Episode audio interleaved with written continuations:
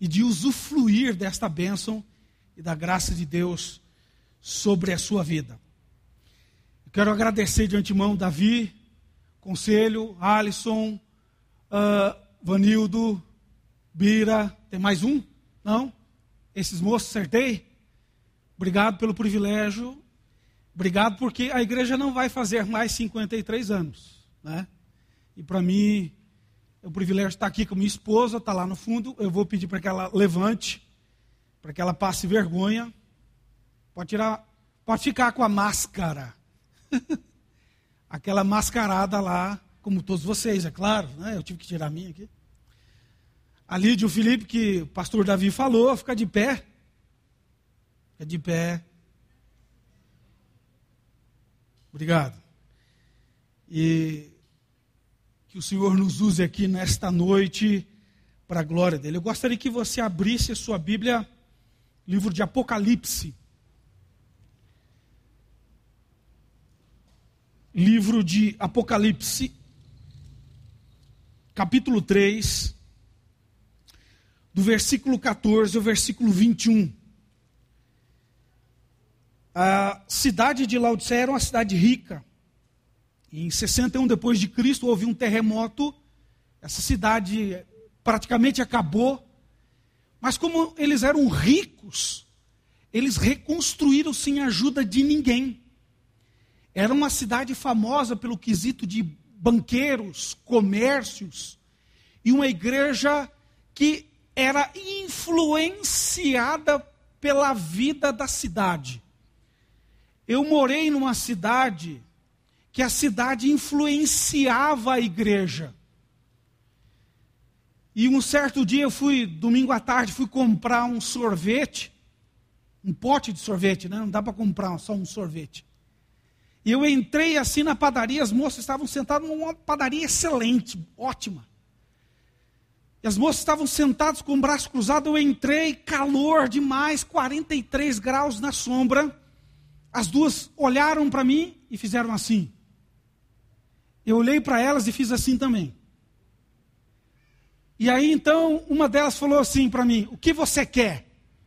Eu falei: Na verdade eu queria, né? Não sei se eu vou querer mais. Mas isso influenciava a vida da igreja.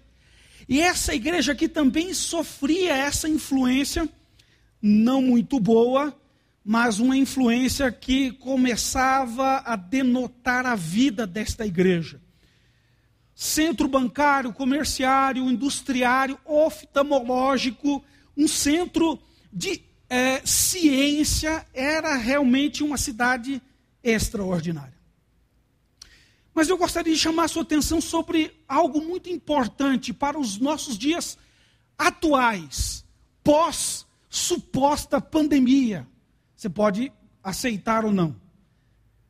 Mas diante dessa situação, como que nós, igreja ou igreja espalhada pela face da terra, tem passado? Olhando para a história desta igreja que plantou outras igrejas aqui na cidade e cidade vizinha também, como que nós ficamos com este legado que nós recebemos e agora somos responsáveis para passar esse legado adiante. Como nós ficamos? Esta pandemia, ou suposta pandemia, veio para trabalhar na nossa fé, no nosso ser, no nosso caráter, mas escancarar algo que estava dentro. E a igreja espalhada pela face da terra hoje vive uma coisa pelo qual ela foi desnudada. E ela está caminhando hoje de uma maneira, entendo eu, prejudicada. Eu gostaria de ler o texto aqui com vocês. Diz assim a palavra do Senhor. Ao anjo da igreja em Filadélfia, escreve: Essas coisas diz o Amém, a testemunha fiel e verdadeira, o princípio da criação de Deus. Conheço as tuas obras, que nem és frio nem quente. Quem dera fosses frio ou quente. Assim, porque és morno, e nem és quente nem frio, estou a ponto de vomitar-te da minha boca. Pois dizes: Estou rico e abastado, Não preciso de coisa alguma. Nem sabes que tu és infeliz. Sim, miserável, pobre, cego e nu. Aconselho-te que de mim compres ouro refinado pelo fogo, para te enriqueceres, vestiduras brancas para te vestires, a fim de que não seja manifesta a vergonha da tua nudez, e colírio para ungires os olhos, a fim de que vejas. Eu repreendo e disciplino a quantos amo. Se pois zeloso e arrepende-te. Eis que estou à porta e bato. Se alguém ouvir a minha voz e abrir a porta, entrarei em sua casa e cearei com ele, e ele comigo. Ao vencedor dar-lhe-ei sentar-se comigo no meu trono. Assim como também eu venci e me sentei com meu Pai no seu trono. Quem tem ouvidos, ouça o que o Espírito diz às igrejas. Vamos orar mais uma vez? Ó Pai, obrigado pelo privilégio desta noite de poder cultuar o Senhor. Cultuar o Senhor, ó Deus, com pessoas maravilhosas. Cultuar o Senhor, ó Deus, com pessoas caríssimas. Cultuar o Senhor, ó Deus, como parte da tua noiva aqui nesta noite. Abrimos a tua palavra lemos aqui, Deus, o Verbo de Deus. E pedimos-te, ó Pai, que o Senhor ilumine a nossa mente, não apenas, ó Deus, para um, um prazer intelectual. Ó Deus, ilumina a nossa mente para que possamos entender a tua palavra e viver por meio da tua palavra. Ó Deus, entendendo a tua palavra, possamos amá-la e praticá-la e vivê-la de maneira aprazível ao Senhor. Pedimos-te, ó Pai, que isso seja memorável a nós e aqueles os quais o Senhor tem colocado as nossas vidas. Ó Deus, que os meus irmãos não saiam daqui nesta noite, ó Deus, envergonhados por minha causa. Haja, Deus, com poder e graça, ó Deus, sobre as nossas vidas, não para o nosso conforto, mas para a tua glória. Age em nós, ó Deus, de maneira que saiamos daqui revigorados pelo poder da tua palavra. Que saiamos daqui, ó Deus, desejosos por mais da tua presença, por mais controle, por mais fortalecimento do Senhor. E tudo isso, Pai, somente para a tua glória. Deus, se propício a cada coração aqui nesta noite. E faz isso, ó Deus, por louvor e glória do teu nome, Pai. Nós oramos no teu nome. Amém. Esta igreja era uma igreja ortodoxa. Uma igreja que não tinha problemas apenas ali com o aspecto da sua nudez, mas não tinha problemas teológicos, não tinham problemas eclesiásticos, não tinha um problema com a sociedade, mas era uma igreja que andava de maneira aparentemente agradável. Se é que é muito aparente. E então aqui eu gostaria de chamar a sua atenção em primeiro lugar que Cristo está chamando essa igreja a um fervor espiritual. Deixa eu abrir um parênteses aqui dentro do colchete. Matematicamente está correto, tá? É o seguinte: o fervor espiritual não é aquilo do qual nós somos influenciados por aí. O fervor espiritual, ele é oriundo das Sagradas Escrituras. Não é baboseira que existe por aí. A teologia católica ela é complicadíssima e ruim. A pentecostal é irmã. E não é exatamente isso do, do qual eu quero extrair com você das Sagradas Escrituras, mas um fervor de uma intimidade com o Pai, um fervor de viver as Escrituras, um fervor de ter as Escrituras em sua veia, delineando o seu pensamento, o seu querer, a sua vontade. Então Cristo faz uma chamada a essa igreja, um fervor espiritual. Ou seja, olha, se animem. Vocês andam de maneira correta, vocês têm dinheiro, vocês andam, mas a minha presença no meio de vocês não é real. Isso com essa igreja. E então o Senhor aqui faz um diagnóstico dessa igreja. Essas coisas diz o amém, a testemunha fiel e verdadeira. Versículo 15 conheço as tuas obras. Essa ideia da palavra conhecer aqui é mais ou menos parecido como um marido e uma mulher se conhecem profundamente. Lá em casa a gente sabe mais ou menos quando aquela chega em casa ela está brava. Como ela caminha. As crianças já olham o olho assim e falam assim para mim. Ixi. Eu falo, ai meu Deus, vamos nos comportar bem. Né? E o contrário também não é verdade. É verdade sim. Eu estou chegando lá meio, né, irado. Ele já estica o olhão. E aí existe uma frase né, da Lili, muito boa. Ela já pôs a mão assim. Sim, senhor. Sim, senhora, mamãe. Se alguém está um pouco. Essa ideia da palavra de conhecer o outro na sua extensão, naquilo que ela estava praticando. Porque ele é o conhecedor de todas as coisas. Ele é o princípio e o fim, ele é o alfa e o ômega, ele é testemunha fiel, ele é testemunha verdadeira, ele é o princípio de todas as coisas. Ele é o cabeça, ele é o Gênesis. Por isso ele está dizendo que eu sei o que a igreja está passando. Eu sei que está faltando algo nesta igreja. Porque ele diz aqui: eu estou à porta. A igreja não tinha uma comunhão como deveria ter com o Senhor, porque o Senhor era quase que um apêndice para a vida desta igreja.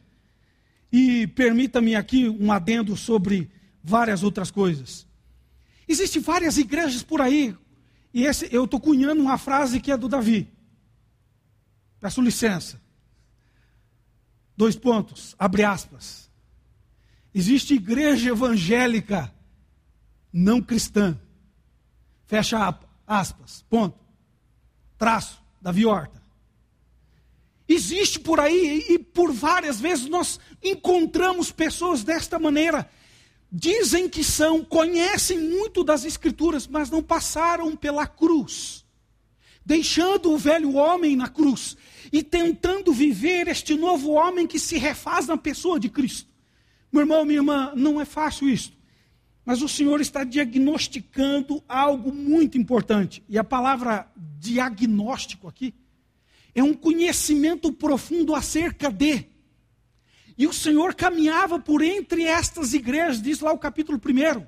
Ele conhecia na sua essência a vida desta igreja.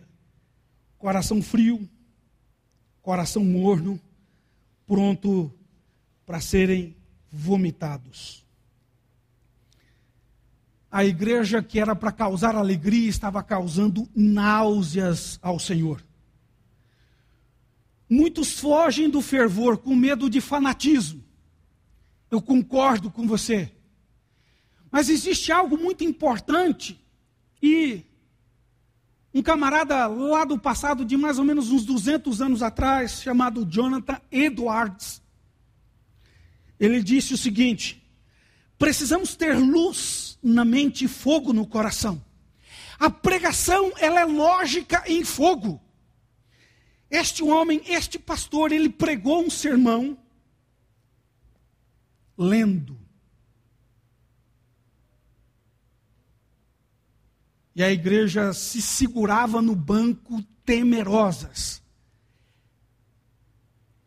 É essa ideia que João está passando para nós de que nós precisamos ter esta esse dinamismo, esse fervor por parte do Senhor sobre as nossas vidas. E qual é a ideia desse fervor?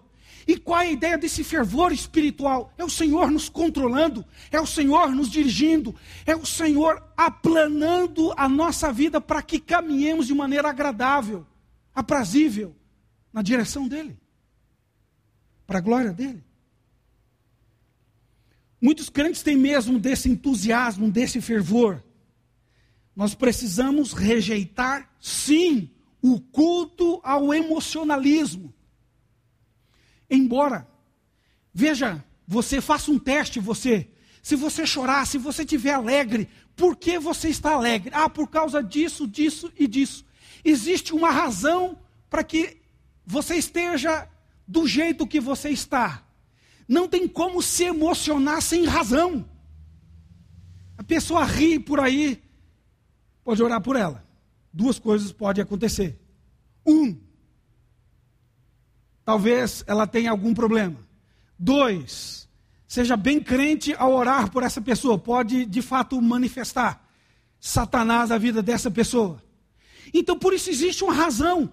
Mas o que o autor quer chamar a minha a sua atenção é de ter proximidade, intimidade com o Senhor e este nos dirigindo de uma maneira tremenda.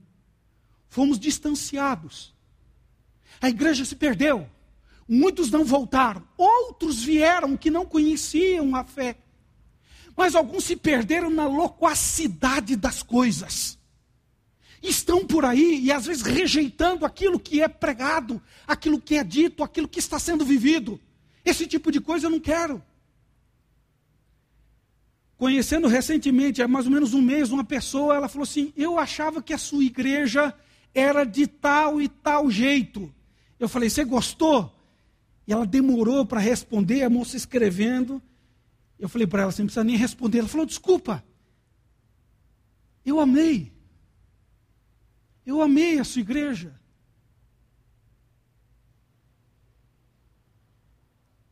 Cristo tem um diagnóstico a meu respeito e a teu respeito. Ele está identificando aqui o auto-engano, a autossatisfação, por algo muito importante. A gente conversava hoje no café. O que eu vou falar aqui não é meu, mas tudo é envolvido sobre a realidade teo-referente. Se Deus não é a minha referência, alguma coisa vai estar de errado. Se Deus não é a minha referência, alguém vai ser a minha referência. E, em, e não sendo Deus, vão causar doenças complicadíssimas. Entrando por algo bem simples, como algumas psicossomáticas. E o que eu vou falar aqui é um psiquiatra que disse para mim algo do músculo, do nervo, das juntas.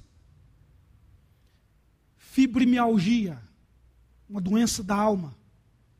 Enquanto vai sendo tratada sem produto químico, e o meu pressuposto é: eu e você somos constituídos disso aqui.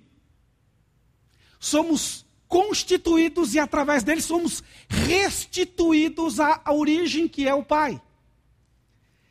E quando esta palavra maravilhosa ela trata a nossa alma, isso reflete no nosso corpo.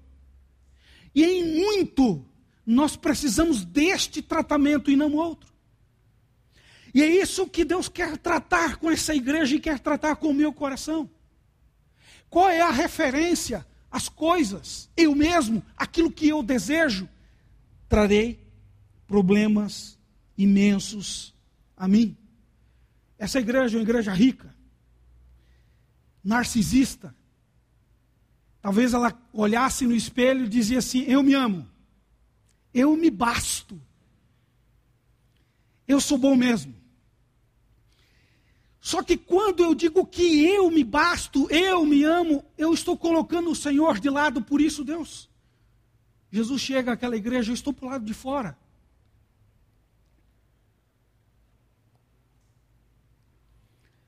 Nós estamos passando por um momento delicado da nossa vida e fé, mas importante para a vida da igreja e para a teologia no mundo. Para o quê? ela está mostrando para nós qual é a, sustância da nossa fé, qual é a base da nossa existência, no que eu firmo a minha vida para continuar desenvolvendo a minha carreira, a minha carreira cristã. Qual é a base para eu viver? Em segundo lugar, primeiro, Cristo fez aqui um diagnóstico, e ele, agora em segundo lugar, ele faz um apelo. Olha só que diz aqui o versículo 18: Aconselho-te que de mim, mas ele é o Senhor soberano, ele é o chefe bendito de tudo e todos. Ele poderia muito bem dizer: Olha, eu quero e eu ordeno que você faça isso. Mas existe algo muito importante aqui dentro do texto, que ele escancara a responsabilidade humana e a soberania de Deus. Ele pode fazer. Por isso que ele está do outro lado da porta e está dizendo assim: vocês são responsáveis. Vocês conhecem, vocês têm intimidade, mas não é esta pelo qual vocês deveriam ter. Era outra. Estou aqui do lado de fora, mas você é responsável. Você conheceu a Cristo. E você agora precisa ir na direção do Senhor. Esse é um mandamento de Deus para nos encher dele. E aqui ele está dizendo: Eu aconselho a vocês para que vocês agora comprem aquilo que vocês acham que têm, mas vocês não têm. Vocês dizem ter dinheiro, mas vocês são pobres no relacionamento comigo. Eu trabalho numa ONG que trata de pessoas com câncer. E a cada dois dias, você sabe, é, essa doença ceifa pessoas, destrói famílias. E eu tentando levar uma palavra para familiares ali, as pessoas em volta. Eu chamei a atenção de muitos, das pessoas que trabalham conosco. A morte um dia vai bater. Que resultado você vai dar? Você crente em Cristo Jesus?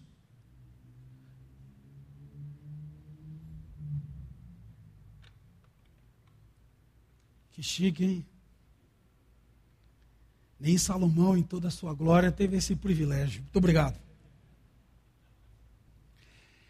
Nós, como crentes em Cristo Jesus, qual o resultado que nós vamos dar para o Senhor? Porque um dia Ele vai perguntar: e aí, varão? E aí, meu irmão? E aí, minha irmã? Ele pode chegar para a gente e dizer: querido, eu nunca vos conheci. Mas, Senhor, eu preguei Deus Comunical, fiz até live, não gosto disso, mas eu fiz. Senhor, eu discipulei, eu fiz isso, isso, isso, isso, isso, isso. Apartai-vos de mim, vós que praticais iniquidade. Eu não vos conheço. Mas se você tem essa plena e total certeza da sua intimidade, nós vamos ter que dar um resultado. E o resultado que ele quer um resultado de intimidade, de vida, de constância na direção dele, e não de qualquer outro. Eu sei que esse exercício bíblico a nós é muito difícil. Ele diz lá: compres o ouro. Segundo, vestiduras brancas, porque há uma vergonha gigante. Há uma produção de lã, mas lã negra.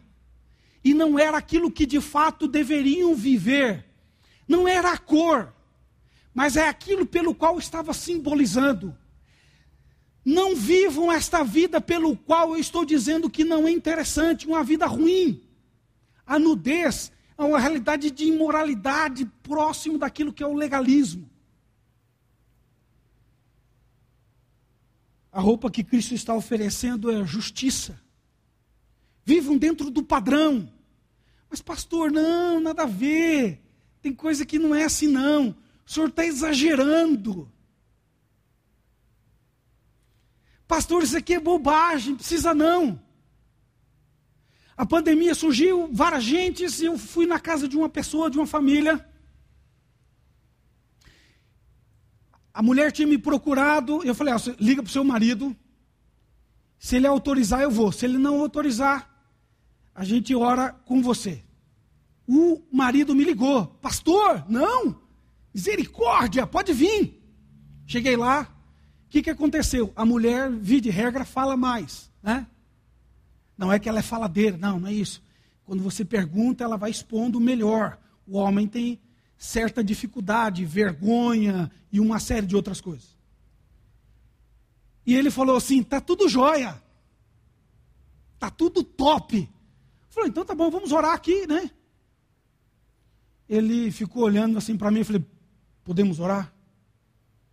É ouça um pouquinho a minha esposa. E ela começou a falar uma série de coisas. E eu falei o seguinte: é necessário que o padrão que está sendo utilizado seja trocado por um padrão de justiça, por um padrão real, por um padrão que gera vida nas outras pessoas, não aquilo que nós somos acostumados a igreja estava sendo influenciada pela cidade e vivendo uma vida cega. Uma das melhores faculdades de oftalmologia estava ali. E ele dizia: Olha, comprem colírios para que vocês vejam como de fato vocês precisam ver. E meu irmão, eu quero apelar a você aqui nesta noite. Talvez você não tenha enxergado aquilo que eu vou falar, mas talvez você tenha enxergado. E se você tem enxergado, calma, que eu vou falar o que é. Continue usando as lentes das Sagradas Escrituras para ver o que é. A ciência, a política, qualquer outra disciplina da vida, qualquer outra matéria, use as Sagradas Escrituras. Eu tenho um amigo lá na igreja, ele é advogado, e ele quis falar sobre várias coisas, e eu falei assim para ele: Rapaz, você como crente, você não tem como afirmar estas coisas. Mas ele disse o seguinte: Mas a Constituição do nosso país diz tal coisa. Eu sei, mas o que a Bíblia diz? Para onde você vai, meu irmão? Hum, Ô pastor, precisa apelar. Eu falei, não, eu não estou apelando. Nós somos cristãos. Eu tenho que olhar o direito pelas, pela ótica das Sagradas Escrituras. Eu tenho que olhar a arquitetura pela ótica das Sagradas Escrituras. Eu tenho que olhar a biologia pela ótica das Sagradas Escrituras. E quando eu parto das Escrituras para a biologia, eu estudo mais e melhor porque eu tenho a totalidade do que é. E muitas vezes nós negamos aquilo que é de fato as Sagradas Escrituras. As igrejas por aí estão perdendo o seu fervor, porque ela não ama. E quando ama, é tipo caixinha de promessa. Ó, oh, isso aqui é benção. Não, não, isso aqui está no Velho Testamento. O camarada é marcionista não, não, não, está no Velho Testamento, não serve para nós. Não. São 66 livros. São indispensáveis. Eu quero chamar a sua atenção aqui para a terceira e última verdade. Cristo faz um diagnóstico, Cristo fez um apelo, agora ele faz uma promessa. Versículo 14 o anjo da igreja de Laodiceia escreve, versículo 21. Ao vencedor, dar-lhe-ei sentar-me comigo no trono, assim como eu venci e me sentei com o meu Pai no trono. Essa igreja não ouviu o Senhor. Essa igreja foi estipada da face da terra. Ela sumiu. Ela fechou. Só há ruínas, talvez hoje nem ruínas, por não ouvir da promessa do Senhor. A testemunha verdadeira, aquele que é o Amém, que faz as coisas acontecerem, que tudo é sustentado e organizado por, por Ele e por meio dele. E nada do que há e acontece, acontece fora de Deus. Talvez você tenha sido assaltado por você mesmo sobre o seguinte pensamento. Deixa eu beber. Se Deus é soberano, porque existem coisas difíceis no mundo? Ele não controla tudo. Ele não dirige tudo. Ele não faz as coisas da melhor maneira possível, porque algumas pessoas estão sofrendo. Eu peço licença aos meus dois filhos, vou falar deles de novo, mas não é deles, é de alguma situação. Certa feita tive que corrigi-los, os dois. São seres humanos, ser humaninho.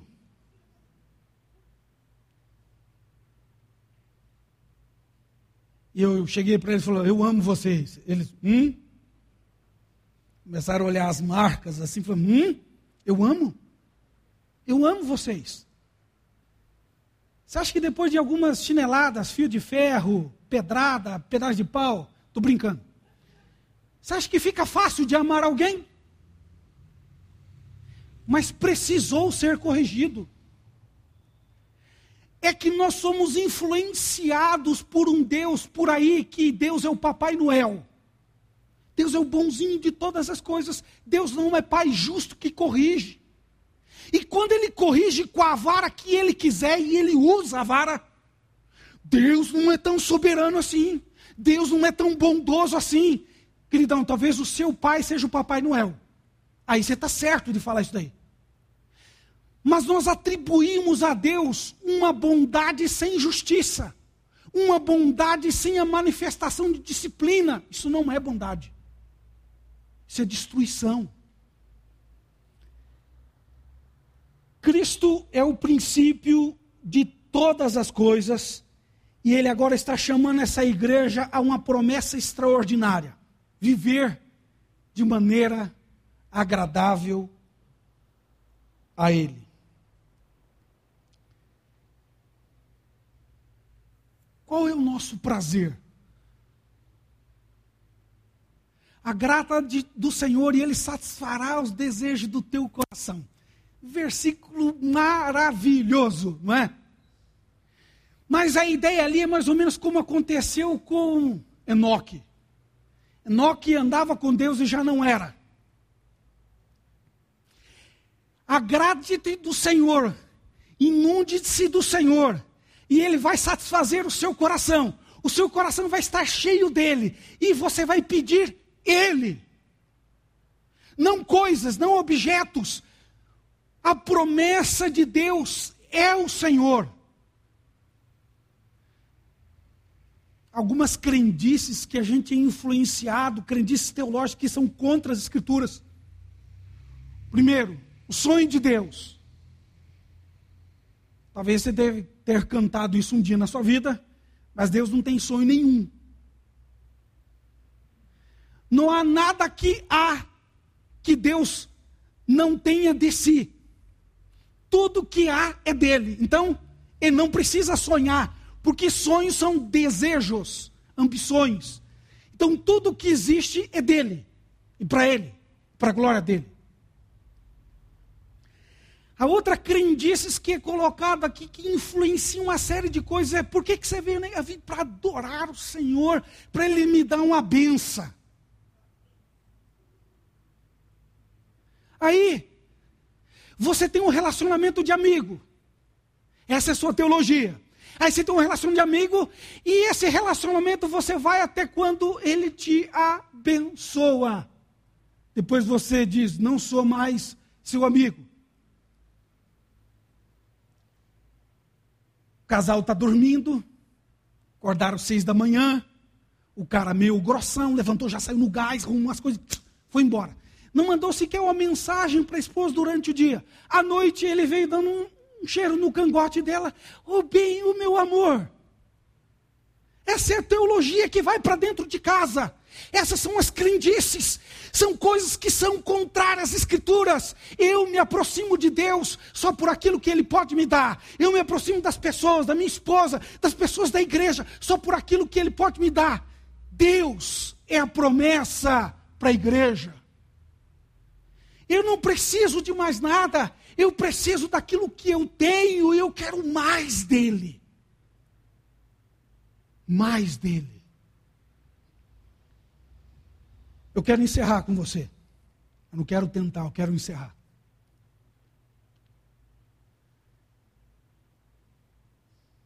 Eu imagino que esse momento de pandemia é mais ou menos aquele momento em que, em Mateus no capítulo 12 ou 14, se eu não me engano, Jesus despede os seus discípulos. E eles estão no mar. Vento para um lado, onda para o outro. De repente, Jesus vem andando por sobre as águas. E eles gritam: Fantasma! Fantasma! Ele diz: Não, sou eu. Pedro levanta, eu imagino. Se és tu, Senhor, manda que eu vá andando por sobre as águas. Ele disse: Vem. Pedro desce e começa a andar. Os olhos em Jesus. De repente, o texto diz: ele observando as ondas, o vento, teve medo. Ele começa a afundar. Eu não sei você, mas eu tenho uma fome de, por Deus que é gigante. E olha que muita gente sabe o tamanho do meu prato. Ele é muito grande. Mas essa tempestade está revelando no coração da igreja. A igreja tem medo de tudo. A igreja tem medo da morte. A igreja tem medo de notícias. A igreja tem medo de diagnóstico. Mas não tem medo de Deus.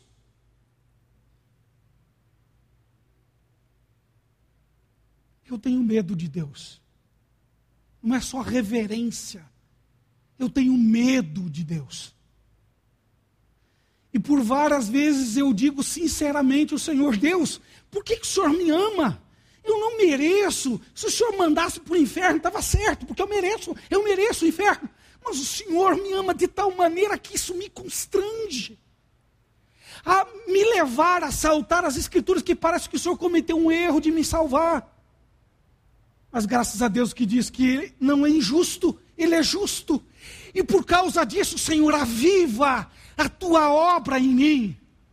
Aviva, Senhor, essa ação generosa do Senhor sobre a minha vida. Eu trabalhava na Câmara Municipal de Leme, fui mandado embora. Sabe por quê, Alisson? Por ser certo. E não interessa quando e onde. É isso aqui que nos salva, é isso que causa o fervor no meu e no seu coração. Não é 21 dias de oração, não. Isso não existe. Não é você colocar trem ou colocar outra coisa. Essa água aqui não é santa, não, irmãos. Isso aqui é água boa. Se fosse da torneira, então seria melhor, porque acho que né, tá alguma coisa assim. Não.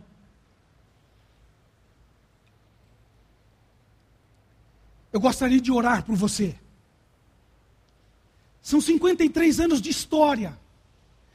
São 53 anos de, de um legado importante. Mas nós não somos professores de história, zelador de museu, nós não somos arquivologista para viver da história. Mas olhando a história, olhando para frente, com as sagradas escrituras na mão, dizendo: eu, é para lá que eu quero ir caminhar, viver. Que esta igreja caminhe fervorosa no Senhor, que a história do passado de 53 anos seja um legado, seja de fato um combustível, e que ela caminhe sobre a bússola do Senhor, as sagradas Escrituras, a fazer mais e melhor para a glória do Senhor. Mas também eu estou persuadido do seguinte: de que talvez você não queira mais viver como você viveu até aqui agora. Você quer viver diferente. Eu quero orar por você. Feche seus olhos. Pai, obrigado, ó Deus,